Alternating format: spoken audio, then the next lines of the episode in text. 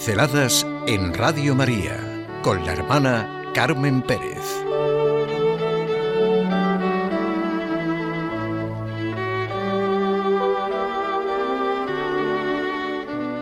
Nuestra capacidad para la belleza. El punto de partida es que fuimos creados a imagen y semejanza de Dios. Y nuestra pincelada de hoy es sencillamente sentir nuestra capacidad para la belleza. Nos hemos perdido mucho de esta gran capacidad que poseemos y es evidente la importancia que tiene en nuestra educación, en nuestra capacidad de juicio, por supuesto en la familia y en los centros educativos. ¿Se imaginan un centro que tuviera como uno de sus puntos de mira y de enfoque la capacidad para la belleza, el bien y la verdad? Por ejemplo, nuestra capacidad de conocer. Así definió una chica de segundo de bachillerato nuestro diálogo para estudiar sus asignaturas. La belleza del conocimiento. Sentir la belleza del conocimiento. Y cada asignatura tendría que poner de manifiesto la belleza del conocimiento. Mirábamos por la ventana y al ver pasar a personas con diferentes trabajos y oficios, pensábamos en la belleza que podía haber y en el distinto modo de trabajar y hasta de ir por la vida. La dimensión de lo bello es consustancial al hombre, como lo verdadero y lo bueno. Esto implica vivir desde la riqueza que Dios ha derramado en el hombre. Por eso dice Teresa de Jesús, no hay cosa que comparar la gran hermosura del alma y su gran capacidad. La belleza del conocimiento. Pueden suponerse cómo me quedé entusiasmada y admirada. Pónganse en mi lugar. Estar estudiando con una chica de 18 años, parapléjica, y que exprese con una cara preciosa que lo que hacíamos era sentir la belleza del conocimiento. Desde ese día he hecho no sé cuántas ediciones de su expresión, la belleza del conocimiento, la belleza de la capacidad humana para conocer, ¿No es en realidad una gran dimensión de la vida humana que abarca todo? Sentir la capacidad del ser humano para la belleza, la verdad, el bien, que todo va unido.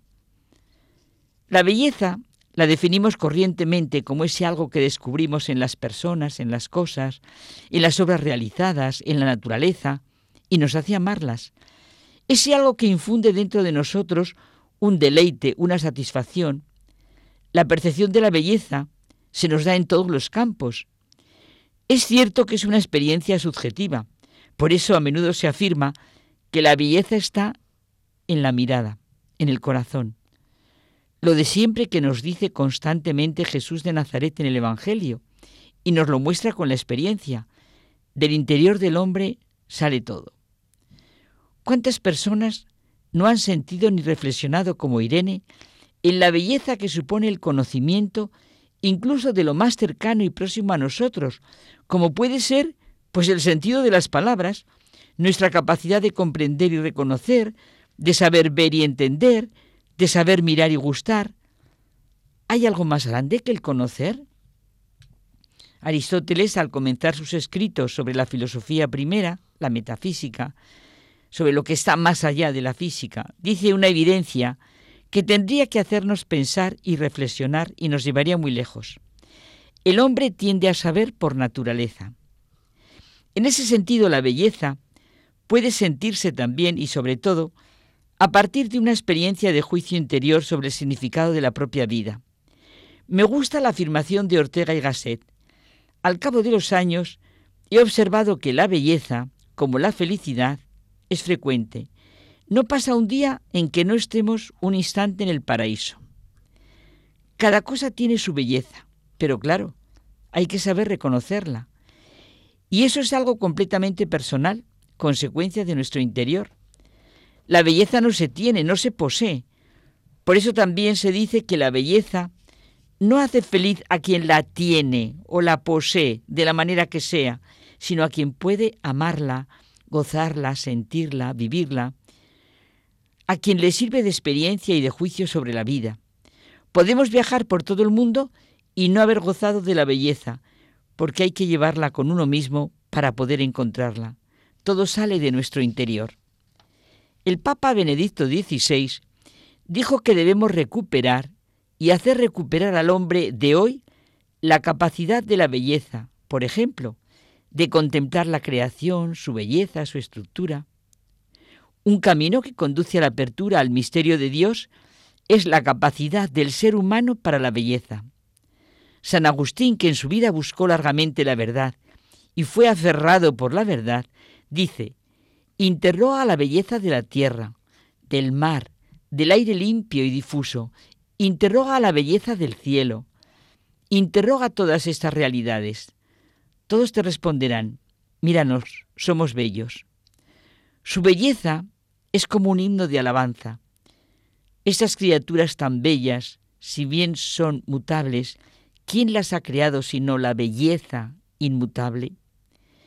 Nuestra capacidad para la belleza está asociada con el bien y la verdad.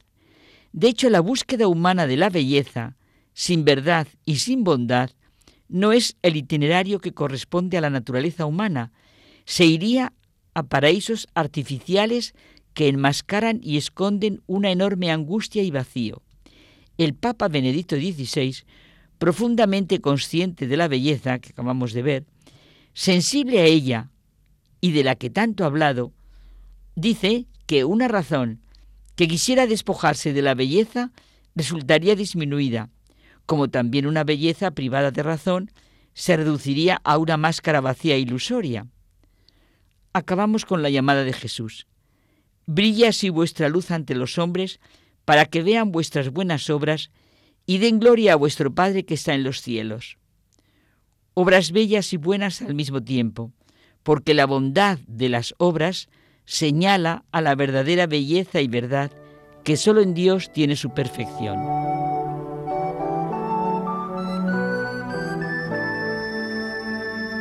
Pinceladas en Radio María con la hermana Carmen Pérez.